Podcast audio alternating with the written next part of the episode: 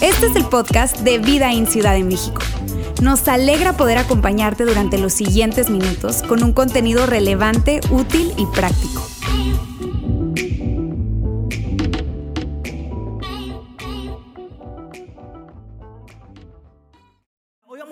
Tema, un tema, y de hecho hoy estamos iniciando una serie que se llama Barreras de Protección, eh, y tenía creo que algo de tiempo, no sé si nunca lo había hecho, eh, iniciar una serie. El inicio, el inicio, de una serie es esa especie de primer capítulo de la serie que vemos en nuestros diferentes... Eh, servicios de streaming, ¿verdad? Tú dices, oye, ah, si me engancha el primero, ¿cuánto dices?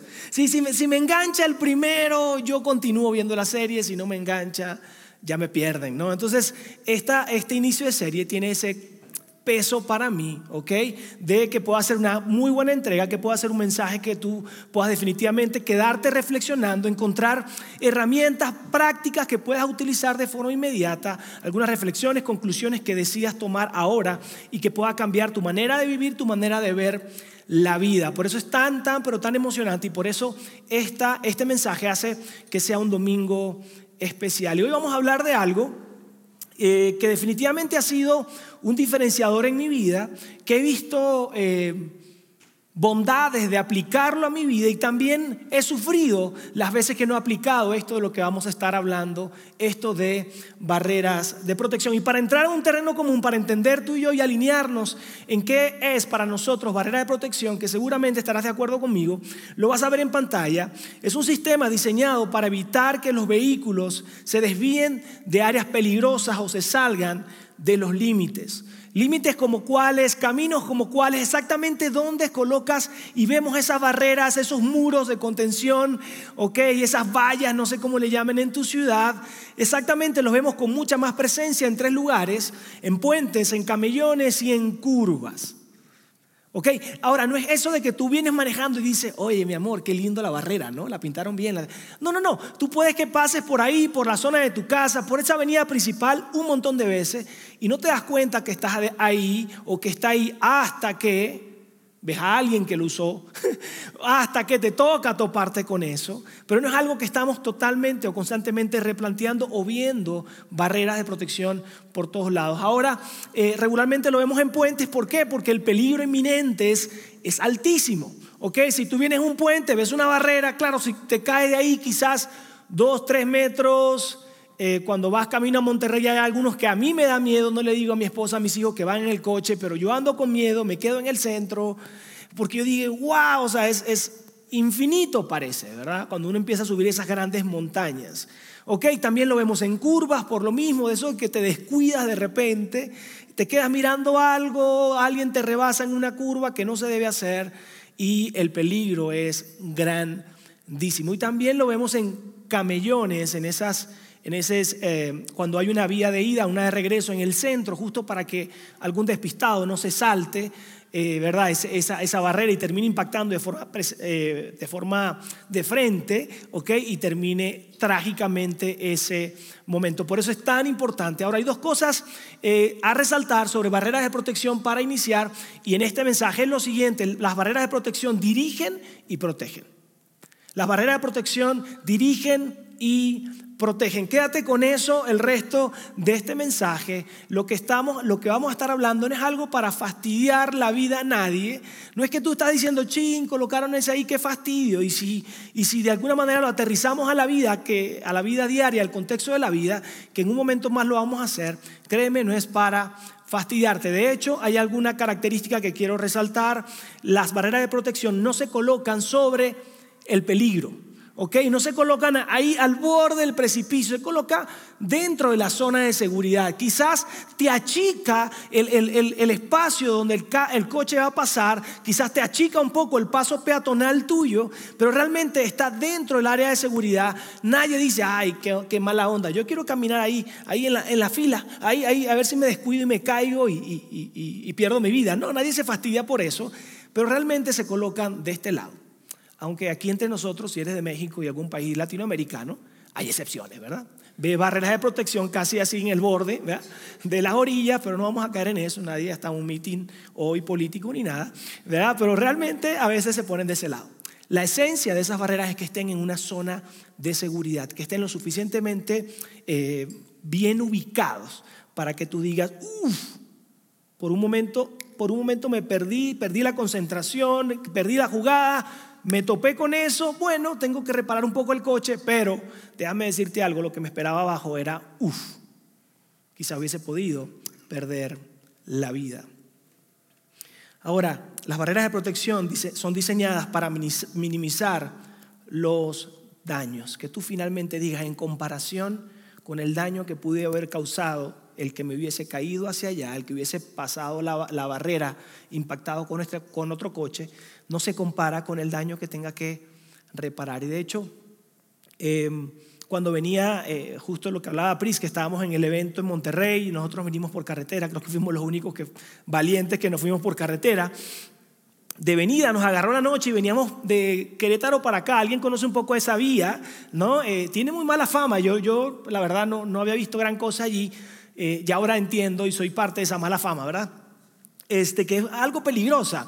Y bueno, vimos un montón de accidentes y uno me llamó la atención, era un autobús que estaba eh, eh, igual ya, ya parado, detenido, empezaba a hacer fila, pero acaba de suceder un accidente con ese autobús y cuando nos acercamos ya al autobús lento, no por el chisme, sino porque ya sabes, vamos lento, ¿verdad? Seguro. Entonces eh, empezó a ver y, veo una persona saliendo acá con sangre acá y tapándose y, y enseguida veo al bus, ¿no? Hacia adentro y veo personas igual tocándose la cabeza, quizás entre 30 personas aproximadamente allá adentro, otros de pie haciendo una llamada, me imagino, de emergencia y la pregunta es, ¿qué pasó?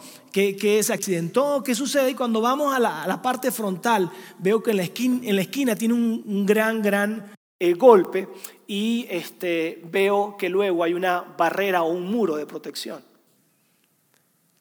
Y claro, lo que ellos estaban lamentando, quizás no iban a llegar ese mismo día, quizás algunos tienen un, un, golpe, sangre, quizás un gran susto, quizás la idea de no viajar más en autobús.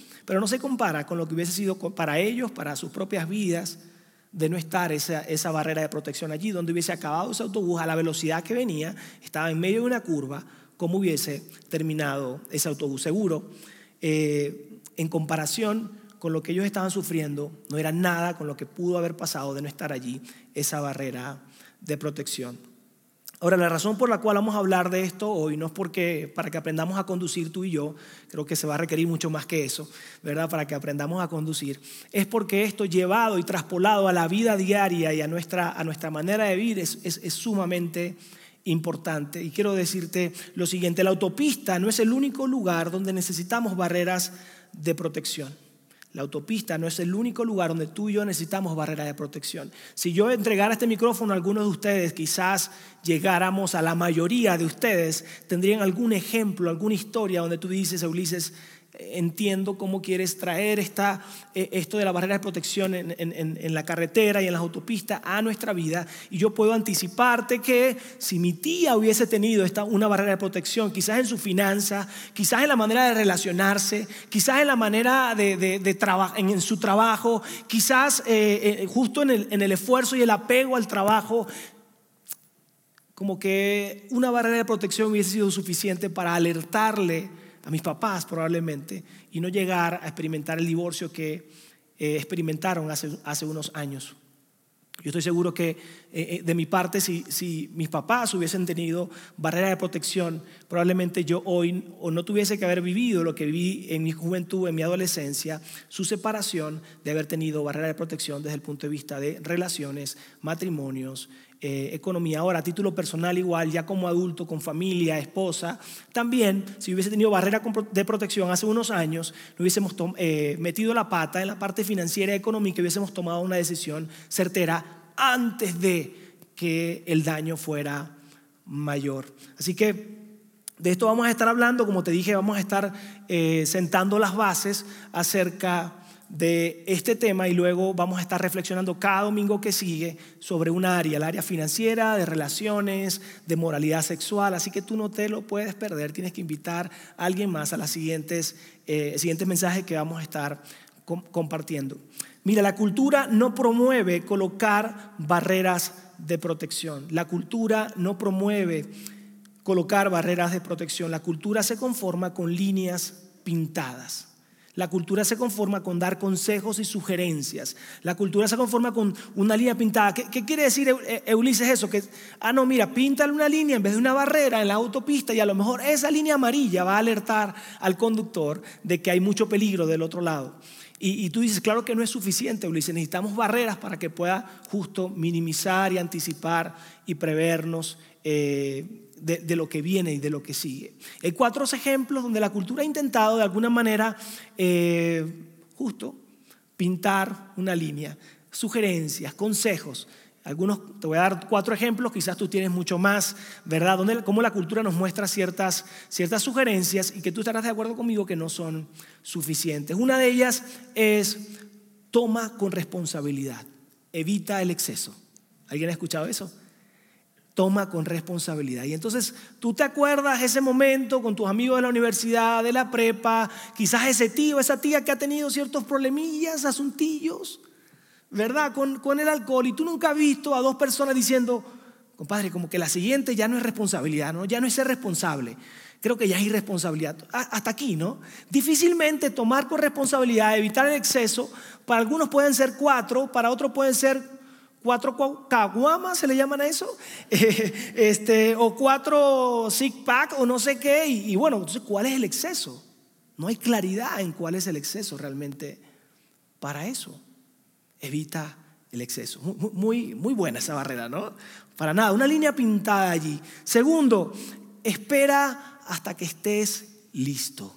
Hasta romántico suena hasta filosófico. Ah, eh, suena a esos podcasts de, emprendedores y de gente así.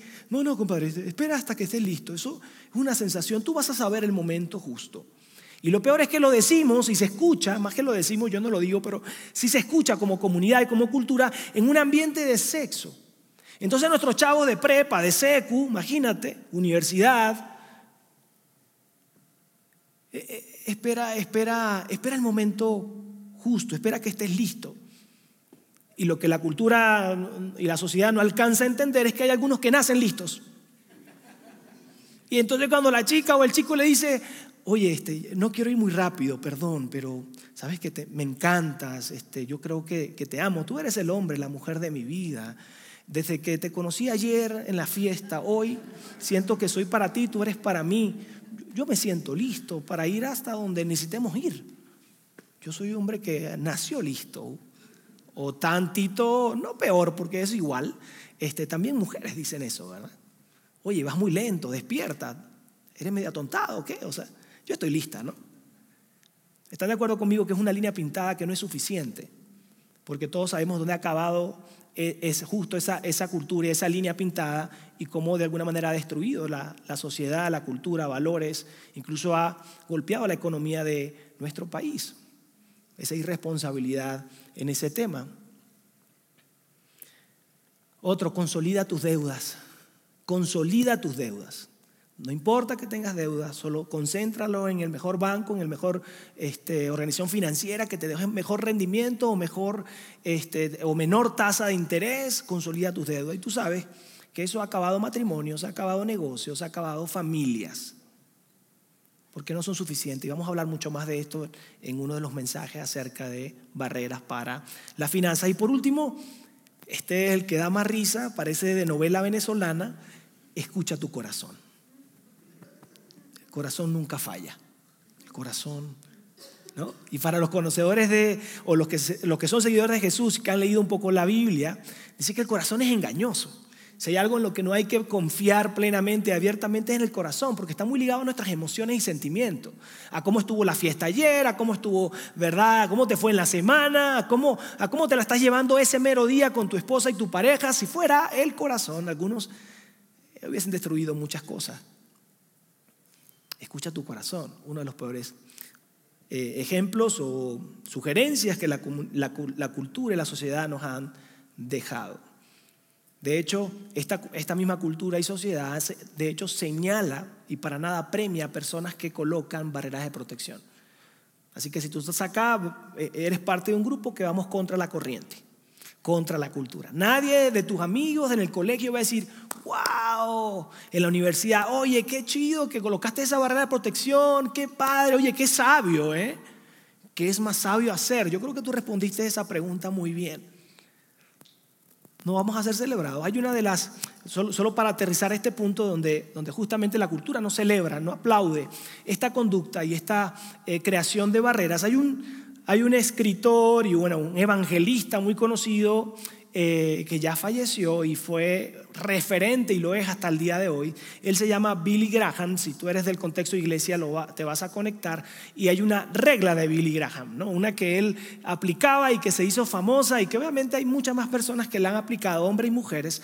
Y, esa regla se ve así. Él decía, yo no me ah, monto en un coche, ¿ok? Con una persona del sexo opuesto que no sea mi esposa, solos. O no entro a una reunión privada o sea, una reunión o un salón sin la puerta abierta o sin que todos sepan que estamos ahí en una reunión. Nada, es una, es una barrera de protección que él colocó. Eh, después de eso hay, una, hay, un vicepresidente que seguro eh, lo conocieron, Mike Pence, un vicepresidente de Estados Unidos, que también se hizo famoso, repito, no por aplaudir su política y su, y su barrera, sino más bien por señalamiento, porque aplicaba justamente eso. Y entonces, bueno, se hizo famoso de manera negativa porque periódicos y todos decían que si era machista, que cómo podía ser, que la mujer, ya sabes, ¿no? Una cantidad de cosas. Y luego algunos de esos escritores dijeron, pero como que hay un poco de lógica detrás como que algún presidente por ahí metió la pata y como que quizás si él hace algo así no está tan mal, ¿no? Y, es realmente no se trata de hombre o mujer, creo que es una regla o es una barrera de protección que cualquiera de nosotros eh, puede aplicar y que sería padrísimo aplicarla. Yo la empecé a aplicar después de un par de años con mis mentores que me enseñaron y justo como iglesia trabajamos esa, una de esas tantas barreras de protección y obviamente tú dices, oye, ¿es tan rígido, el asunto? No, hay flexibilidad tenemos unos botones rojos, que apretamos, en el caso de nuestra iglesia, donde yo casi que le pido permiso a mi esposa, digo casi para sentir que todavía, ya sabes, tengo el control, este, le pido permiso a mi esposa, le digo, oye, este, necesitamos ir de aquí a allá, tengo esta persona que va a ir, eh, ¿es posible? ¿No hay problema? Este, nada, estamos, sí está bien y a veces no, no está bien, ¿no?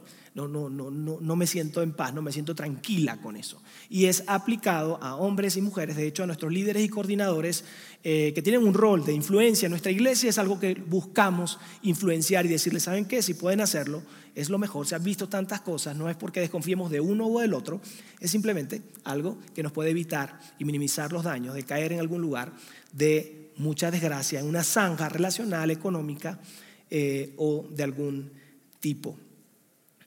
Muy bien, ahora este tema no es algo nuevo, este tema no es algo nuevo, esto es algo que también lo podemos ver en el Antiguo Testamento.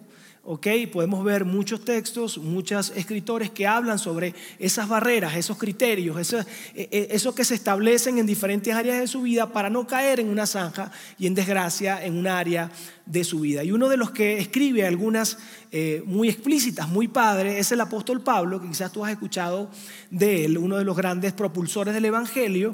Y Pablo escribió algo que me encanta. Y Pablo lo escribe en un contexto que yo quiero que, estés conmigo acá, porque quizás se parece un poco a nuestra realidad, pero es, impresionante pensar que era la realidad de hace casi dos mil años. ¿no? Y él estaba viviendo, él escribe, perdón, a la gente que vive en Éfeso, que eh, son seguidores de Jesús. Es una carta que él escribe a personas que ya son seguidores de Jesús y que están experimentando una cantidad de retos interesantes. Uno de los retos que están eh, enfrentando es que había otro tipo de culturas, otro tipo de religiones, otro tipo de expresiones en cuanto a explorar su fe o una experiencia espiritual. Y esa gente que tenía otras culturas y, otros, eh, y otras razones y cosas aplicaban esto a su vida. Nada más y nada menos ellos eh, decían que parte de esa experiencia religiosa y que te ayudaba a conectar con la espiritualidad era estar con personas o, tener relaciones con aquellas personas que no eran obviamente sus esposas. ¿no? Y, hacerlo era algo que te elevaba y te llevaba y te conectaba. Imagínate cómo estaba la ciudad. Era aplaudido, era, era sugerido incluso. Otra de las cosas que vivían y que fomentaban era beber hasta que pierdas el conocimiento. No se parece a lo que estamos viendo hoy, ¿verdad? Entonces celebraban, impulsaban eso, proveían escenarios para que la gente entonces tomara hasta que vomitara y hasta que perdiera el conocimiento. Entonces Pablo le escribe algo que después de decirle esto creo que era muy necesario. Había muchas más cosas, pero podemos llegar hasta ahí. Mira lo que escribe a los seguidores de Jesús en Éfeso. Dice, así que tengan cuidado de su manera de vivir. Tengan cuidado de su manera de vivir. La palabra griego que se traduce eh, de, esa, de, ese cuidado tiene que ver con, eh, en vez de su manera de vivir, perdón, tiene que ver con caminar, en cómo caminan, en cómo andan en su día a día. Tengan cuidado con su manera de vivir. Hey, sean, sean sabios. Y, caminen con cuidado. O sea, es como si tú tienes un vecino, un amigo, un familiar, para no decir que eres tú, que tienes un perro grande y que está en la parte de atrás de tu casa. Y cuando alguien va a la parte de atrás de tu casa, ¿qué haces tú? Cuidado. Porque el perro probablemente deja un regalito por ahí y es grande. Si tú manejas por algunas zonas de la ciudad, cuando está lloviendo, ¿qué le dices a tu esposa, a tu esposo, a alguien querido? Con cuidado. Un hoyo que no vas a alcanzar a ver, se resbalan los coches con cuidado. Y él dice, hey, cuidado en la manera de vivir. Tengan cuidado. Y mira lo que continúa diciendo. Así que tengan cuidado de su manera de vivir. No vivan como necios, sino como sabios. Amigos, esto no se trata de qué está bien o qué está mal, ¿eh? No se trata de qué es bueno y qué es malo. Eso a veces no alcanza, porque hay una escala de grises que justamente ahí entra la cultura y nos pinta líneas que luego nos damos cuenta que no sirven para nada. Y es más valioso decir y preguntarnos qué es más sabio hacer. Recuerdo claramente este fin de, bueno, esta semana después del evento, este, nos dimos, eh, estaba en la vía y pasamos a McAllen, en la vía de allá para acá, y pasamos a Estados Unidos, McAllen, y estábamos ahí, así, ah, mira, y Sara, mi esposa me dijo, oye, ¿qué es más sabio hacer? ¿Qué es sabio hacer? Lo dejamos y, nos fuimos, ¿verdad? Y no lo compramos. ¿Qué tan necesario es hacernos esa pregunta? Aquí en Vidaín lo vas a escuchar muchas veces en diferentes momentos. A la luz de tus experiencias del pasado, a la luz de las experiencias de tus papás, de tus tíos, de tus primos, a la luz de tu esperanza, de tu proyección al futuro, a la luz del presente que hoy estás viviendo, ¿qué es más sabio hacer? Y es que a veces tenemos memoria que se borra rápido y luego estamos como la canción, tropecé de nuevo con la misma piedra, dijeron por ahí, o con el mismo pie, por ahí va.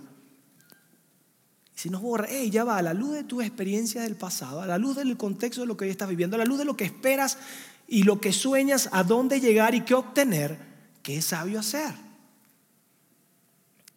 Le dice, hey, no vivan como necios, sino como sabios.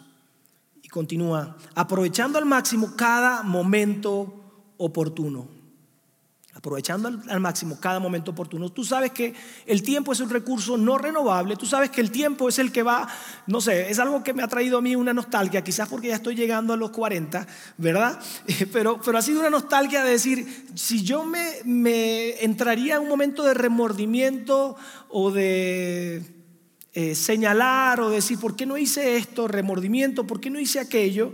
E, e, es, es, es, es el tiempo. Es poder pensar en que no estuve presente para mis hijos cuando lo tuve que hacer o cuando ellos esperaban que estuviese. Es, pensar eh, el no haber disfrutado a la mujer de mi juventud, a mi esposa, ¿verdad? Y eh, en el tiempo y, de la manera que pude haberlo hecho. Es, no haber podido disfrutar el hoy. ¿A alguien le ha pasado? Parece que los días pasan, pasan, pasan y solo se detienen cuando vienen problemas. Entonces ahí sí se detienen. Ay, que el problema, que la angustia, que el, ah, que no sé qué, que ta, ta. Recuperar el tiempo es algo que muy probablemente va a hacer correr muchas lágrimas y ya no lo ha hecho en nuestras vidas. Si tú estás acá y eres de prepa de secundaria, universidad, estás a tiempo. Si vemos una balanza del tiempo, tú estás llenito, nosotros ya, ya va a la mitad, algunos ya va un 10%, un 20%. Esperemos que dure mucho más, pero es la realidad. Recuperar el tiempo nadie podrá hacerlo. Perdón. Seamos intencionales con el uso de nuestro tiempo. Usemos correctamente nuestro tiempo, amigos, porque finalmente el tiempo es vida. El tiempo es vida. Sencillo. Imagina cuánto tiempo y cuántas horas pasas en ese videojuego y vas a poder decir 10 años después que le dediqué tantas cientos o miles de horas a jugar. El tiempo es vida. Oye, es que tengo esta amistad que no me hace nada bien, pero le dedicas mucho tiempo, mucha vida. Es que vas a lugares, contextos que no te suman nada. Estás invirtiendo tu vida ahí. El tiempo es vida. Y mira lo que continúa diciendo, aprovechando al máximo cada momento oportuno porque los días son malos. Amigos, tú estarás de acuerdo conmigo, los tiempos son difíciles. Quizás tú no le sepas nada a las criptomonedas, quizás tú no le sepas nada al tema cambiario, quizás, pero, los tiempos en la economía son difíciles. Y no quiero sonar como ese, ya sabes, ese papá, ese señor grande que dice, en, eh, eh, en aquellos tiempos las cosas eran más fáciles, estos tiempos son difíciles. Pero igual te lo digo, los tiempos que estamos viviendo son difíciles. Para nosotros como papás, si tú eres papá y estás por ahí, es difícil. O sea, quizás sería bueno decir a nuestros hijos, hey, también tengo un poco de misericordia conmigo porque hay cosas que estoy enfrentando que nunca enfrenté. O sea, a mí se, imagínate que me se acerquen conmigo y me pregunten, ¿cuánto es el límite de tiempo sabio que debo darle a mi hijo en su eh, equipo electrónico a sus 13 años? Y yo sé, o sea, yo no sé, también estoy experimentando. A veces le doy tres horas y cuando, cuando le bajo a dos, lo veo colgándose en las paredes, rompiendo un closet. Y tú dices, ¿qué onda? Claro, no sabemos. Los tiempos son difíciles. ¿Alguien está de acuerdo conmigo? La inseguridad, el ataque a las familias, al núcleo familiar. Que el matrimonio cada vez quizás no tiene valor para alguno, la pureza sexual tampoco. Hay, hay temas, ¿sabes? Temas quizás más relevantes para ti que para mí, X. Pero los tiempos son difíciles. Estamos viviendo en un tiempo difícil y en ese momento eh, ellos necesitaban escuchar, la gente que vivía en Éfeso, esto, hey, los tiempos son difíciles, aprovechen bien su tiempo porque los días son malos. Ahora ya no tiene mucho que ver con lo que tú piensas, ahora ya no solo tiene que ver con lo que tú decides, sino que tiene mucho que ver con lo que otros piensan, deciden, con lo que te presentan en las redes sociales, con lo que ves en la publicidad, con la manera de pensar de muchos. Hay demasiadas interacciones, demasiadas como visiones de vida. ¿Te ha pasado que estás en un salón y uno piensa uno una cosa, en tu lugar de trabajo son 10 y parece que más disparejo no puede estar en el equipo o el equipo? Los tiempos son difíciles y mira lo que continúa diciendo, por tanto no sean insensatos o sea, no vivan como si todo estuviera desconectado, como que si lo que vivieras hoy no va a impactar tu futuro. ¿Conoces personas así? Que viven a ahí se va, no importa, ah, ya veremos después. Hey, ¿Cómo que ya veremos después? Es una decisión que debes tomar sabia hoy porque va a impactar tu futuro. No, no, no, ahí se, no, no, no. Vive el hoy. Vivir la vida, creo que se llamaba la canción que acabamos de cantar, ¿no? Vivir la vida de Mark Anthony. Y, oye, y, si te trasnochas todas las noches, oye, y si te sobrepasas en esto, en aquello, no, no, ya después hago borrón y cuenta nueva y la vida va a ser otra. Amigo, no es así. La vida está conectada y nuestras acciones hoy están diseñando y pintando nuestro futuro, dónde vamos a estar, con quién vamos a estar, qué clase de vida vamos a tener, qué clase de economía vamos a tener, qué clase de hijos estamos formando, qué clase de relación vas a tener con tus padres. Tu vida está totalmente conectada. Tus decisiones hoy van a, determinar qué tan ligero vas a viajar en la vida o con, o, o con cuánto remordimiento vas a vivir el resto de tu vida y de nuestra vida. Dice, por tanto, no sean insensatos y no entiendan cuál es la voluntad del Señor. Y me encanta porque esa parte donde dice entiendan no tiene que ver con eh, no saber, no tener la información suficiente la persona que está enfrente a ti. Este consejo viene de una manera imperativa. Es como cuando tú le dices a tu hijo, hey, cuidado, te caes, cuidado, y se cayó, y tú dices, ¿entendiste? O sea, como que ya, ahora sí me entendí, sí, no, no, no te había caído, no había caído en cuenta, ¿no? O ya tu chavo grande, lo que sea, ¿no? Si tú estás en cierta edad de prepa, de secundaria, o entendiste, eso es lo que está diciendo el apóstol Pablo. En pocas palabras está diciendo, hey, sé honesto contigo mismo, tienes la información suficiente, conoces historias de vida de gente que ha, que ha, caído en una zanja relacional, económica, de vida. Oye, tú sabes lo que es correcto hacer. Oye, tú sabes lo que es sabio hacer. Vamos, por favor, Si tú eres seguidor de Jesús y has escuchado muchos mensajes en domingo, entre semana, o repito, vas a TLR y cada 15 días nos vemos allí y conversamos, son cosas que ya hemos hablado.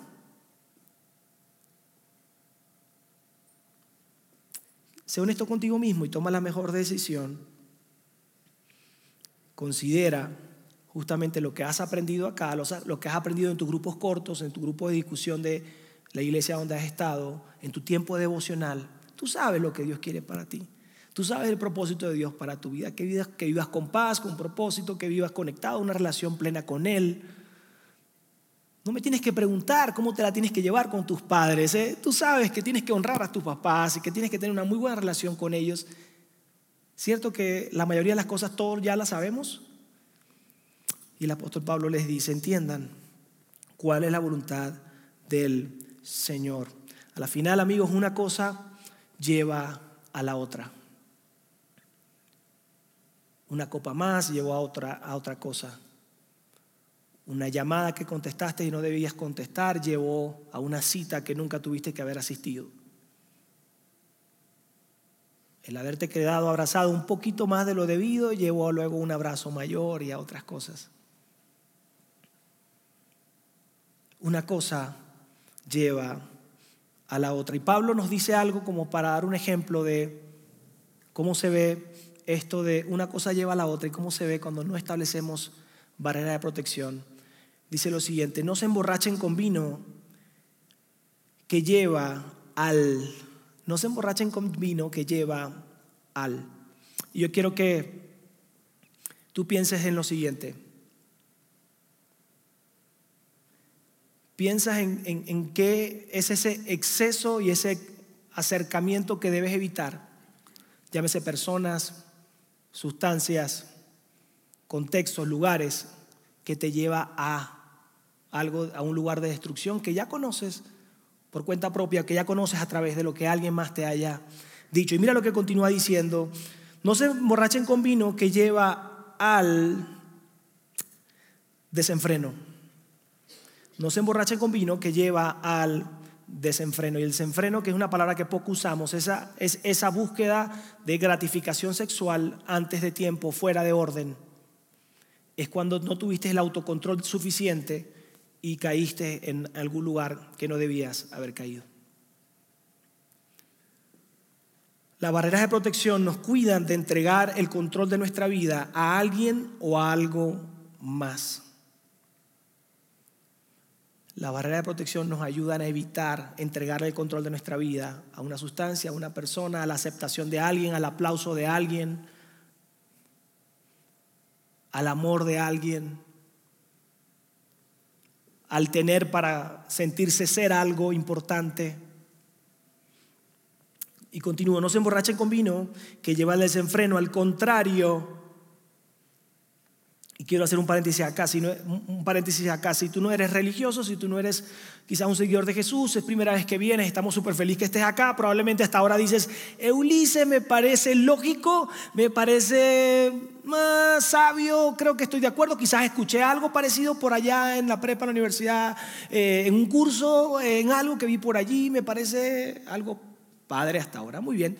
Lo que vamos a escuchar a continuación es, es que Pablo marca un rumbo y cambia un poco un rumbo y, lo marca en, base a sus creencias, obviamente, y su fe. Lo que te voy a decir a continuación es Pablo diciendo desde algo que es total, totalmente cierto para él y para el grupo de personas que él se está dirigiendo, ¿ok? Que son los seguidores de Jesús en Éfeso. Él le va a hablar de algo eh, donde todos ellos están de acuerdo y ese algo es su fe. Su fe en Jesús. Ellos creían en Jesús, creían que Jesús es el Hijo de Dios y fue el Hijo de Dios que murió en la cruz por nuestros pecados y para entregarnos salvación y que al tercer día resucitó. Ellos, él creía eso, Pablo, la gente que estaba leyendo esta carta lo creía y por eso hace este acercamiento, es un cambio de rumbo y apunta a su fe. Algo que nosotros creemos, si tú eres que si tú no eres un seguidor de Jesús y vienes acá por primera vez y tienes muchas preguntas, probablemente no estás listo para tomar una decisión como esta, pero creemos algo firmemente, seguir a Jesús hace tu vida mejor y te hace mejor para la vida. Seguir a Jesús puede transformar tu vida. Y este Pablo con un gran paréntesis, mira lo que dice a, continuación, dice, al contrario, sean llenos del Espíritu. sean llenos del Espíritu. Si tú lees los textos de la Biblia, vas a entender que cuando una persona se convierte o, dice ser un seguidor de Jesús, dice, yo soy un seguidor de Jesús, quiero seguir a Jesús, quiere decir, yo quiero modelar el estilo de vida que Jesús eh, modeló, que Él hizo, y, lee los cuatro libros biográficos que hablan exactamente cómo Él vivió, cómo Él respondió, qué enseñó. Y por consiguiente o por conexión creen en un Dios Padre Celestial que les ama y que creó todas las cosas y que nos ama a ti y a mí como somos. Cuando tú, yo, cuando tú y yo hacemos una oración o tomamos una decisión de seguir a Jesús, entonces el Espíritu de Dios habita en nuestras vidas. Eso creemos quienes somos seguidores de Jesús. Y desde entonces tenemos una doble conciencia, un doble clic en nuestro ser, en nuestro corazón, en nuestra mente, un, un doble volumen en nuestra conciencia, en nuestra moralidad de cómo vemos las cosas, porque lo vemos a través de cómo Jesús lo enseñó y lo vivió. El Espíritu Santo no es algo que grita, ni que molesta, ni que te asusta, es algo que está dentro de nosotros. Es una llamada de atención sutil en nuestras vidas. Y quizás se ve en tu vida, en, mi vida, como cuando justo vas a tomar una decisión, el no, no, no, no es por ahí. No es por ahí o no es esa persona y te sientes como mal cuando estás con esa persona. Uf, como que no, no es esa persona. Como que no es ese negocio. Como que es algo que te está diciendo, no, no lo hagas, no, no, no. Al menos así lo he vivido yo en mi vida. Como una doble, repito, un, doble volumen en nuestra conciencia, en nuestro ser, en nuestro adentro, que me alerta y me dice, hey, eso no está bien. No vuelvas a crear ese contexto, no vuelvas a hablar acerca de eso. Creo que esta persona se pudo haber sentido mal por lo que dijiste y ahí voy yo a hablar con esa persona. ¿Y qué me llevo hasta ahí? Eso dentro. Eso dentro que para mí, que soy un seguidor de Jesús, creo que es su espíritu hablando a mi vida. Ese es el consejo de Pablo para los seguidores de Jesús en Éfesos. Es el consejo para ti y para mí hoy en día. Al contrario, sean llenos del Espíritu. Subámosle volumen a lo que Dios está hablando en nuestro interior antes de tomar cada decisión. En conclusión, quiero leer continuo el texto que hemos estado leyendo. Así que tengan cuidado de su manera de vivir, no vivan como necios, sino como sabios, aprovechando al máximo cada momento oportuno, porque los días son malos. Por tanto, no sean insensatos si no entiendan cuál es la voluntad de Dios. Y amigos, ya para terminar, por favor, seamos totalmente honestos con nosotros mismos. ¿Alguien en esta sala planea destruir su relación matrimonial? ¿Alguien en esta sala planea echar por el caño el dinero que tus papás te están dando para la universidad, para la prepa, para la secundaria? No, ¿verdad? O sí, bueno, voy a dar oportunidad, ¿verdad? ¿Alguien, alguien, alguien se levanta planeando, voy a echar por tierra y, voy a hacerme enemigos de todos mis amigos y de todos los que me aman. No. ¿Alguien planea, ah, voy a hacer a mi peor enemigo, peor enemiga, a mi mamá, a mi papá? No lo hacemos. Voy a echar a perder este coche, me voy, me voy a estrellar con todo, ¿verdad? No, quiero terminar en la cárcel, nadie planea eso. Amigos, pero cuando tú y yo no creamos barreras de protección, no estamos evitando ni ayudando a que lleguemos eventualmente a eso que no estamos planeando. Cuando planeamos barrera de protección, estamos planeando evitar caer en una zanja como esa. El dejar de crear, crear barreras de protección inmediatamente puede terminar guiándote el camino que llevas a un lugar que luego te vayas a lamentar. Recuerda, llévate esto, barreras de protección dirigen y protegen nuestra vida. Para terminar, alejarte de lo que, lo que puede dañarte es un paso hacia aquel que te ama. Alejarte de aquello que puede dañarte es un paso hacia aquel que te ama. Dios quiere lo mejor para ti y Él te ama. Él te ama y tiene los mejores planes para tu vida. Él quiere verte en tus relaciones saludables, Él quiere verte con finanzas saludables, Él quiere vernos a nosotros con paz, con libertad, con tranquilidad, vivir la vida de forma abundante, que seamos los mejores relacionándonos y mostrando su amor a la gente a nuestro alrededor. Cuando nos alejamos de manera efectiva de esas zanjas, de esos límites, de esos barrancos, estamos evidentemente mucho más cerca del corazón de nuestro Padre Celestial, que sueña y anhela lo mejor para ti y para mí. Últimas dos preguntas. ¿Por dónde necesitas empezar? ¿Qué es eso que debes enfrentar? ¿En dónde estás manejando demasiado cerca del barranco, en donde estás coqueteando demasiado cerca de tus límites y del precipicio en tu vida. Acompáñame a orar. Dios, te damos gracias. Gracias por tu amor, por tu bondad. Gracias por eh, traer a nuestra vida este mensaje en este momento, ayudándonos a reflexionar lo importante que es tener barreras de protección en nuestra vida, en nuestras relaciones, moralidad sexual, finanzas, en todas las áreas de nuestra vida, sobre todo en mucho más importante en aquellas áreas donde somos propensos, donde somos demasiado débiles en caer. Ayúdanos a crear barreras de protección efectivas, que de llegar ahí y de golpear esa barrera simplemente sirva como una alerta y que la recuperación sea más pronta y una alerta de conciencia de, bueno, al menos fue a tiempo y no caí a lo profundo de manera irreversible. Ayúdanos a pensar el resto de la semana y a decidir qué tipo de barrera de protección necesitamos en las diferentes áreas de nuestra vida, nuestros estudios, trabajo, familia, economía, nuestra salud física. Guíanos en esta reflexión y también, como decía Pablo, que podamos abrazar lo que tu Espíritu Santo hable en nuestra vida también para esa toma de decisiones y nos hagamos la pregunta, ¿qué es más sabio hacer? En el nombre de Jesús, amén y amén.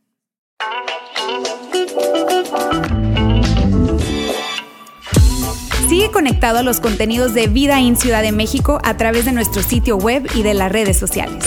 Muy pronto estaremos de vuelta con un nuevo episodio.